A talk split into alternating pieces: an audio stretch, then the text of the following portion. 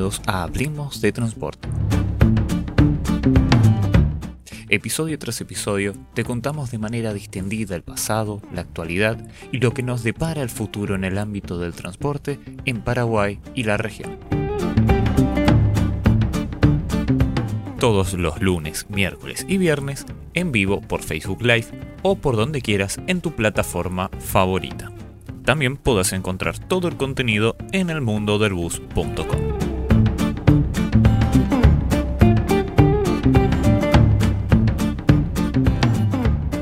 Muy bien, gente, como es este, esto es para el mundo del bus, un gustazo, un gustazo porque eh, vamos a hablar nada más ni nada menos que de las querencias, cómo uno de pronto se siente en su ciudad, eh, se protege.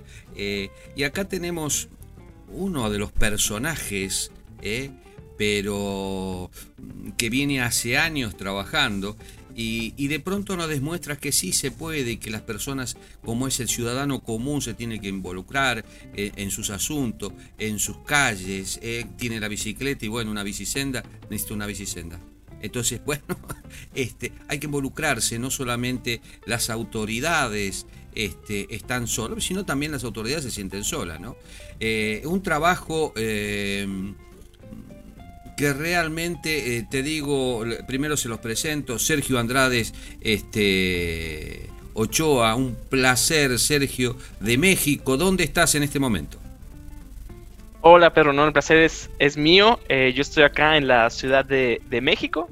Yo soy de Chihuahua, del norte del país. Este, entonces tienen su casa tanto en el norte como acá en el centro.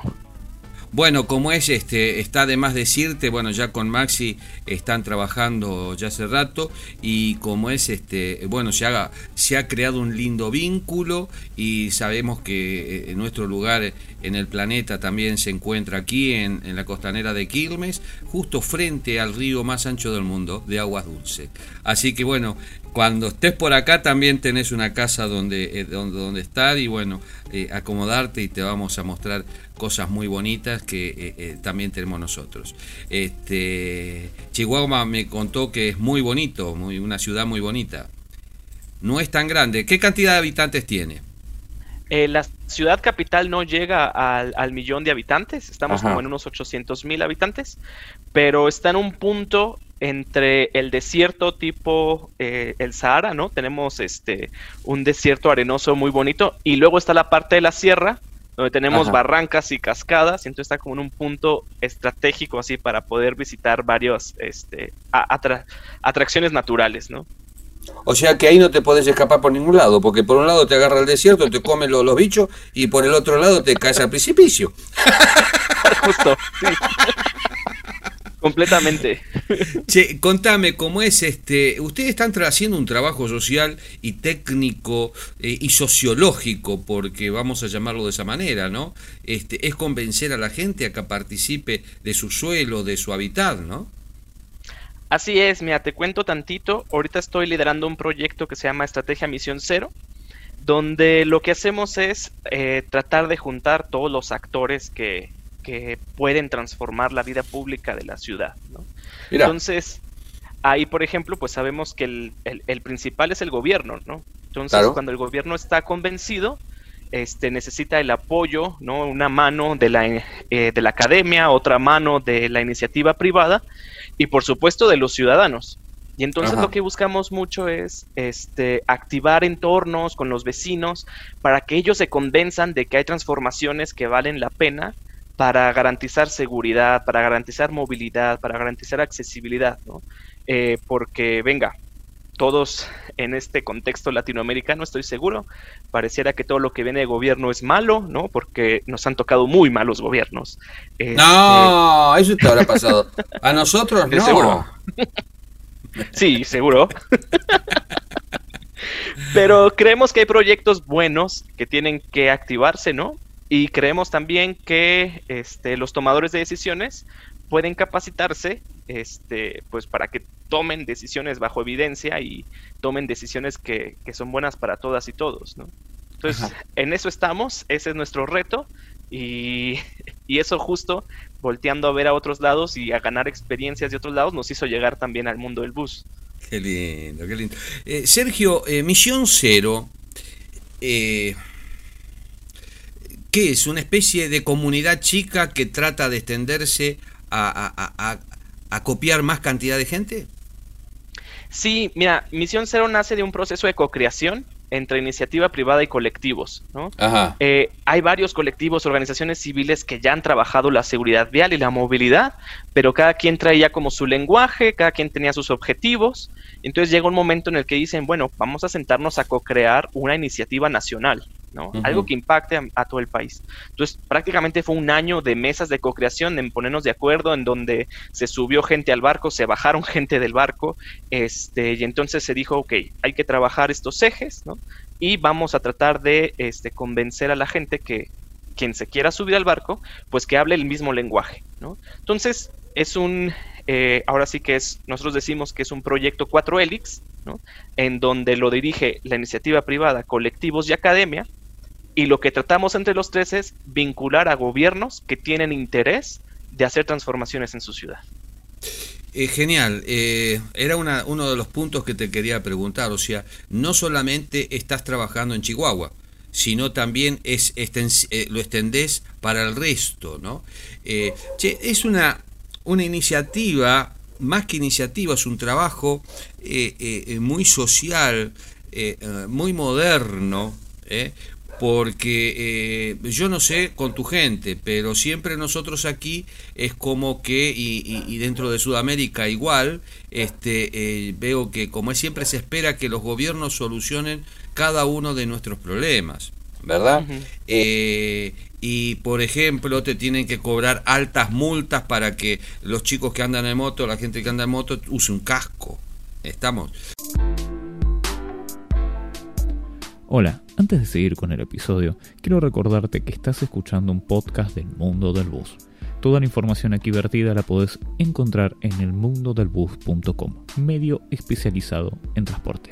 Y ahora seguimos con el episodio. Eh, te tienen que cobrar eh, multas terrible para que te diga cuando está el semáforo en rojo, tenés que parar, mi amigo. Pare, pare, ¿sabes qué? Estacionarte, quedarte ahí, no te muevas más. Estamos hasta que tengas el verde. Estamos. Entonces, y así sucesivamente vienen las cosas como por ejemplo también el uso del cinturón y estamos hablando que te, tenemos que multar a las personas para que se cuiden, ¿cómo es? ¿Verdad? O sea, es un poco irrisorio el tema. Entonces creemos siempre que la cuestión pasa por los gobiernos, pero cuando sacan sus eh, disposiciones nosotros eh, somos los primeros en no cumplirla. Si esto no se hace, ¿en serio? ¡Plum! Ya lo están haciendo. Entonces, ¿cómo es la parte mm, del cual, que, sobre experiencias recogidas en el trabajo que ustedes hicieron, con, este, con la gente, porque a veces vos le estás diciendo a la gente, señores, vamos a ordenarnos, vamos a ir por acá, hay que hacer esto. Eh, ese, ese, eh, em, esa cuestión con el público en general, esa experiencia, ¿Cómo ha sido en el caso tuyo? O, por ejemplo, son toda gente buena y sí, señores, sí, tiene razón, vamos a hacer todo y hacemos todo como en la escuela, como los chicos en el jardín que van uno atrás del otro.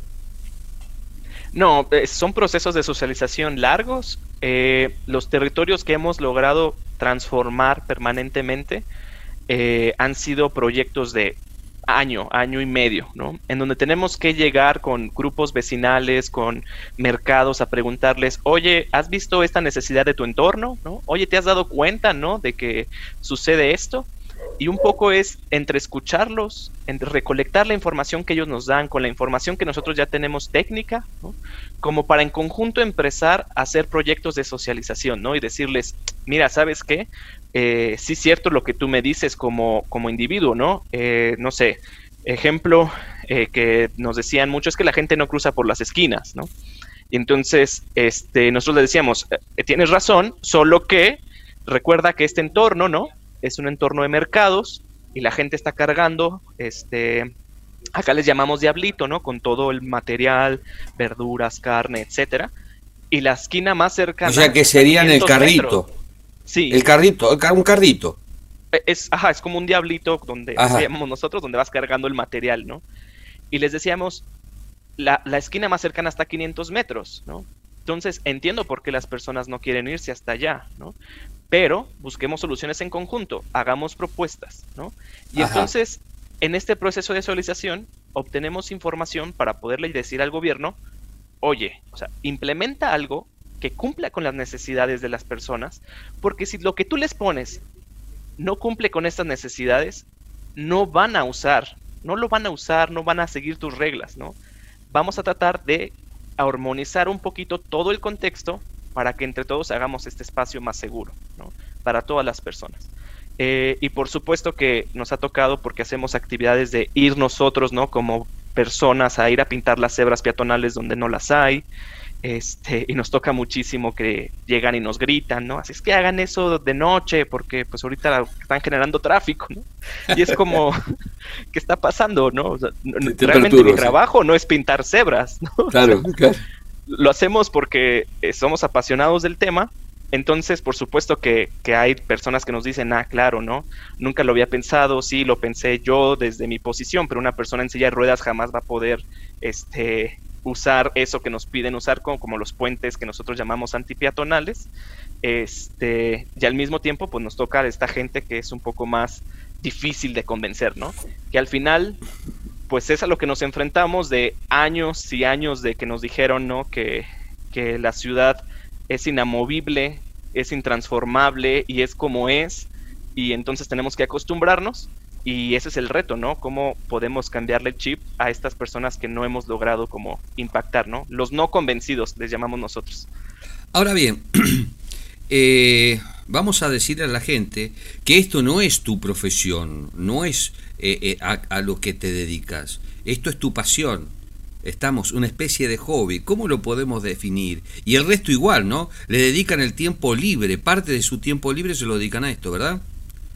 Así es, la mayoría de las personas que, trabajamos en esto tenemos otro empleo, nos dedicamos a otras cosas y dedicamos a esto un tiempo, ¿no? Para eh, poder transformar la, vida pública de, nuestra ciudad, de la perspectiva de, de, la seguridad vial, de la movilidad. Yo de mi profesión soy químico, este, me dedico a diseño de fármacos, pero me he dado cuenta que pues en temas de salud pública pues el tema de la siniestralidad vial es un, este, una cuestión que, afecta, ¿no? Acá en México la primera causa de muerte de niñas y niños son los atropellamientos. Este, y entonces pues es una situación grave y urgente que atender desde una perspectiva ahora sí que no solo social, sino salud pública, sino de acceso, ¿no? Este, de derechos, etcétera. La gente que eh, trabaja contigo está en la misma situación que vos. Ahora contame, acá tiene que haber, o sea, ustedes son estudiosos de la materia, o sea, buscan la problemática y ahí como es, estudian el tema, eh, porque también hay un trabajo muy técnico de ustedes, y después muy social o, y psicológico y político porque hay que salir a convencer. o sea, eh, eh, ¿en qué me equivoco? Es, ese es el trabajo de ustedes. Sí, este, justo eh, la ventaja, eh, en algún momento se lo mencionaba a tu compañero Max, este, que la gran ventaja de ser como un equipo muy multisectorial, ¿no? Es que puedes ver la multidisciplinaridad, multidisciplinaridad de las cosas, ¿no? Y entonces hay quien dice, yo soy muy bueno haciendo la comunicación, entonces comunica de manera asertiva. Hay quienes son muy buenos sacando información del territorio, hay quienes somos muy buenos socializando con políticos y otro con este grupos vecinales y eso genera como esta este eh, ahora sí pues la sinergia y la, lo gran estrecho que es el equipo, ¿no? Hay otras dificultades que es ponernos de acuerdo nos cuesta tiempo, ¿no? Entonces, definitivamente puede ser más fácil si yo, Sergio Andrade Ochoa, traigo mi idea y la vengo con, no sé, mi dinero y digo, yo quiero que se haga esto, a sentarnos y decir, a ver, pongan todas sus ideas sobre la mesa y, trabajemos en conjunto, ¿no? Sí es más difícil, pero creo que lo que hemos encontrado es que es más satisfactorio y los cambios son a largo. Contame, Sergio, eh, todo está muy lindo. O sea, el hecho de vamos a juntar, vamos a arreglar el mundo, ¿eh? cambiamos, eh, yo qué sé, eh, vamos a poner los argentinos con un con ojito más estirado, yo qué sé. a los viejos les vamos a sacar todas las, arrugas, la ponemos más, ¿no? Bueno, todo está muy lindo, muy bonito, nos convences. Ahora, llega el momento de poner manos a la obra. los materiales porque decimos, vamos a hacer un auto, como es este, una bicisenda. Eh, eh, o, la esquina esta le hace falta la cebra, la, señalización eh, vertical, peatonal. la ponen ustedes, la ponen el Estado, ¿cómo la trabajan ustedes? Yo veo que se ponen a trabajar, ustedes están pintando, ustedes están, como es, metiendo la mano ahí. Estamos. ¿Dónde los recursos? Mira, justo de ahí la importancia de que sea un proyecto cuatro hélices, porque los colectivos tienen muchas ganas, tienen mucho este, eh, energía, pero el, poder económico luego no da, ¿no? Ahora sí que la lana, la plata. Este, la iniciativa privada tiene plata, pero luego no sabe cómo hacer sus proyectos de responsabilidad social, ¿no?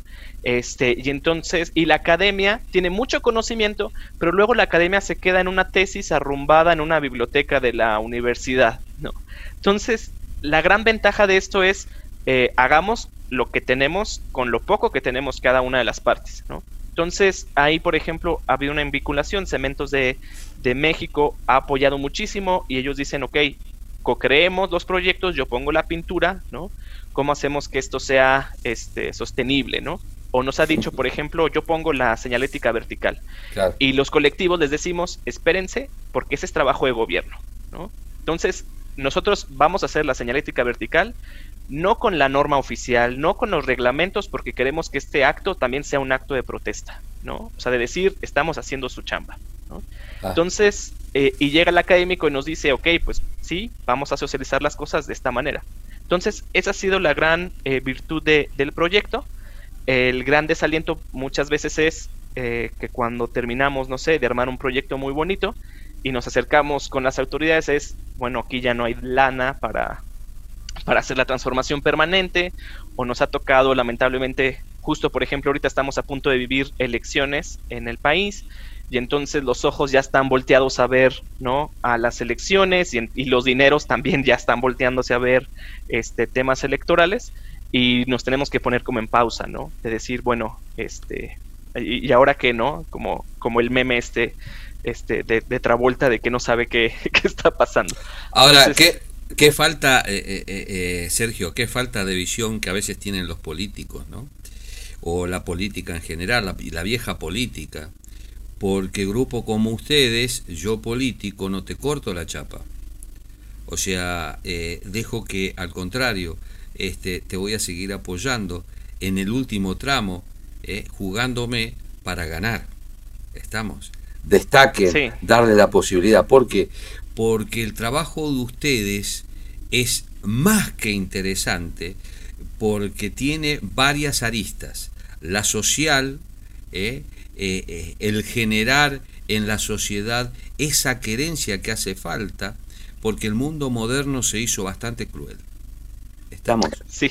y las ciudades son muy crueles para los chicos, para los ciegos, para los rengos, para, para todo, eh, como es para los que no pueden levantar la gamba, la, piernita, eh, eh, para los escolares, los estudiantes, para el peatón, hasta inclusive para como es aquella persona que sale por primera vez a la calle a manejar, porque siempre tenemos una primera vez. ¿Está? Sí. Bueno, eh, nos hicimos bastante irrespetuosos con nuestro hábitat, lo destrozamos, lo, maltratamos, lo, nos apropiamos.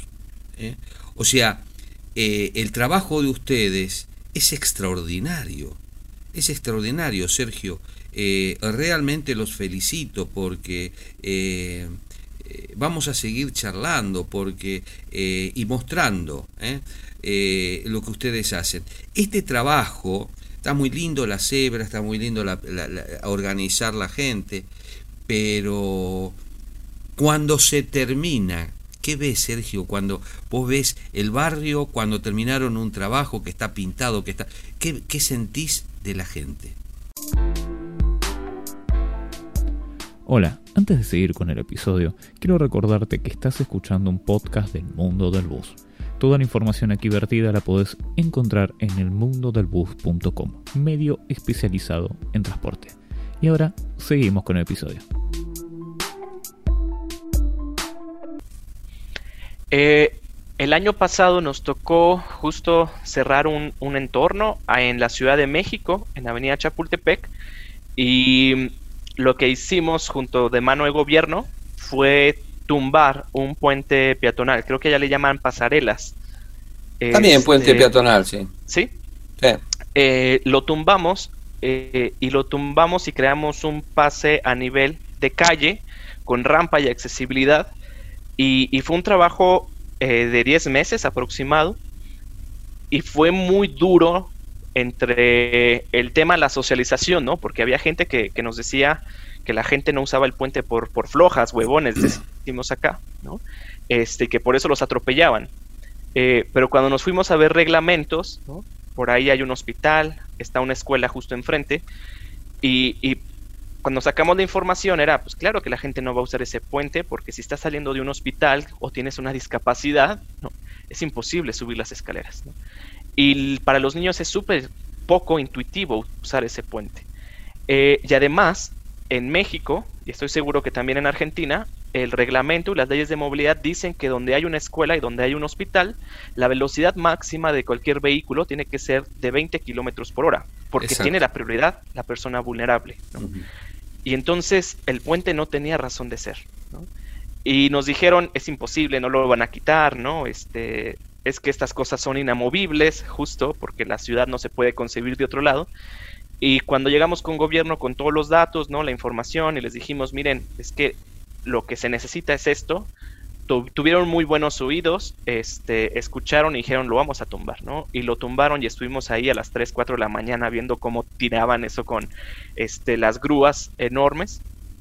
Y a mí me tocó justo estar ahí en la mañana todavía cuando estaba saliendo el sol y una de las vecinas se acerca y me dice, este, muchísimas gracias, ¿no? O sea, lo que hicieron es muchísimo, o sea, yo no subía nunca por ahí porque me daba miedo, este, porque olía orines y porque además mi espalda no me la aguantaba, ¿no? Y ahora puedo llegar más fácil al sistema de transporte que está del otro lado del, de justo enfrente, pero que tenía que ir a rodear muchísimo, ¿no? Y ese sentimiento, o sea, creo que, creo que nunca se me va a olvidar, ¿no? De decir, ching, pues estos 10 meses de trabajo y de chamba aquí transformaron la vida de una persona, ¿no? Y de una persona que ahora defiende el proyecto. Y entonces ya no es Sergio, ya no es Estrategia, Misión Cero quienes están este, defendiendo la causa, sino es una persona común y corriente, ¿no? Que poco sabe o poco le ha interesado el tema de, del transporte, de la movilidad, pero que ahora es consciente, ¿no? De, que sus necesidades tienen que plasmarse en, el espacio. Ajá. Vos sabés de que hay una, una, una costumbre nuestra que lo que no podemos torcer es, es lo, eh, lo, dejamos, es como que lo empezamos a aceptar, queda ahí. Nos duele, pero lo aceptamos. ¿Eh? Eh, es como que adormecemos la intención de mejorar inclusive nuestra calidad de vida. ¿eh? wow, eh, lo que ustedes están haciendo en este aspecto, por eso valoro mucho el trabajo social, es reflotar ¿eh? la energía de ponernos a, a disposición de todos nuestros sentidos para sacar una idea que mejore nuestra propia calidad de vida. Entonces, y, y nos tenemos que convencer que sí juntos podemos hacerlo y que el trabajo no es solamente del municipal, de la autoridad de turno, no, no, no. Nosotros somos los que sufrimos todos los días en el lugar. Entonces, ¿qué nos las vienen a contar? Entonces, eh, y creo que nosotros tenemos que echar mano a través de eso. Entonces, y colaborar, colaborar, ¿no? Entonces, excelente. Por el otro lado, te quería preguntar, Sergio, cuando Emisión Cero eh, eh, cómo hace para elegir el lugar eh, de trabajo. O sea, y el problema que va a, ¿cómo es? Lo llaman las personas. ¿Cómo, cómo es eso? ¿Cómo eligen? nosotros generamos un concepto que se llama territorio cero, ¿no? que es un entorno. Y lo que hacemos es, ahora sí que buscar bibliografía, ¿no? sabemos que tenemos personal limitado. sabemos que tenemos recurso limitado. Entonces queremos tener acciones poderosas, ¿no? Y para ello, pues elegimos territorios que sabemos que eh, hay altos índices de atropellamientos, hay altos índices de siniestralidad, que tienen este el entorno tiene escasez, no sé, de, de, aceras, de banquetas, ¿no? O que se ha reportado que hay como temas muy puntuales en ese territorio en donde podemos incidir, ¿no? Eh, para nosotros nos queda muy claro que no vamos a alcanzar a pintar todas las cebras peatonales, ni vamos a poder tumbar todos los puentes antipeatonales, ni vamos a poder construir en todas las calles ciclovías, ni mejorar todos los transportes públicos, ¿no? Nos queda clarísimo, eso nos queda muy claro. Entonces, enfoquemos esfuerzos en donde sabemos que hay un mayor problema, ¿no? Así es como nosotros elegimos los territorios. Una vez que nos sentamos, lo elegimos a partir de, de este, cada, generalmente en las mesas de trabajo que tenemos en las ciudades, cada quien llega y pone sobre la mesa, este territorio tiene estos problemas, ¿no? Y al final entre todos decidimos, bueno, este es el más apto como para poder hacer un trabajo, ¿no? A, corto, mediano y, largo plazo.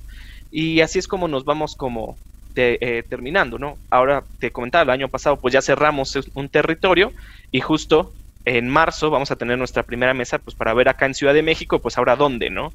Cómo, en dónde queremos y cómo vamos a, a impactar. Ajá. Y contame, eh, el otro punto, el social ya lo tocamos, el político. El trato con las autoridades de turno. Fíjate que, bueno, México y su federalismo, este, tiene una situación muy particular, ¿no? O sea, el Ejecutivo, el presidente puede tener como sus leyes, sus reglamentos, lo que sea, pero a nivel Estado y todavía a nivel ciudad, hay reglamentos ¿no? que se rigen y no necesariamente todos tienen que regirse sobre el mismo. Entonces es complicado porque en ocasiones nos toca trabajar, eh, no sé, por ejemplo, Oaxaca, que está en el sureste, eh, que tienen reglamentos y leyes de movilidad muy distintos a los que tienen en Chihuahua, a los que se tienen en Veracruz. Entonces, desde en ese punto, ya tenemos que empezar nosotros como evaluar un poco con qué pie vamos a entrar a trabajar con, este, con la función pública, ¿no? Porque nos ha tocado ocasiones en donde, no sé, piden que se trabaje en ciclovías, pero luego en sus reglamentos o en sus leyes ni siquiera existe la ciclovía como una figura jurídica. Entonces, eh, es un poco con pinzas, eh, siempre muy respetuoso y siempre trabajamos con aquellos gobiernos que realmente tienen esta convicción de transformar sus, entornos ¿no? y sus espacios. Eh, para nada es homogéneo esto, nos ha tocado de todo un poquito, pero pues siempre tratamos de que sea con esta incidencia, ¿no? De nuestros dos ejes, que es, venga, nosotros podemos llegar a intervenir, ¿no? Sus ciudades, ustedes vengan y su personal denle un espacio para que nosotros demos capacitaciones a sus funcionarios públicos, ¿no? Es decir, nosotros tenemos interés de capacitarlos a ustedes, ¿no? Así como ustedes tienen interés de hacer acciones en calle, porque el tiempo de la función pública es corta, porque ustedes tienen poco dinero y saben que nosotros tenemos vinculación con iniciativa privada, y así es como lo manejamos, ¿no? Como un ganar-ganar. Denos un espacio para que nosotros capacitemos a ustedes, ¿no? Y nosotros les ayudamos en todo este proceso de socialización y de vinculación con iniciativa privada para hacer transformaciones permanentes. Sergio, para ir cerrando, contame, eh, los puentes, los peatonales, bajo la experiencia de ustedes, me dijiste que tiraste un puente, tiraron puentes, o sea, bajo los estudios que ustedes hicieron, la opinión sobre el mismo. Los puentes peatonales no son para los peatones. ¿no? Eso es lo primero que, nosotros hemos estado aterrizando. El puente peatonal está construido para que un vehículo pueda transitar sin detenerse, ¿no? Ese es su objetivo.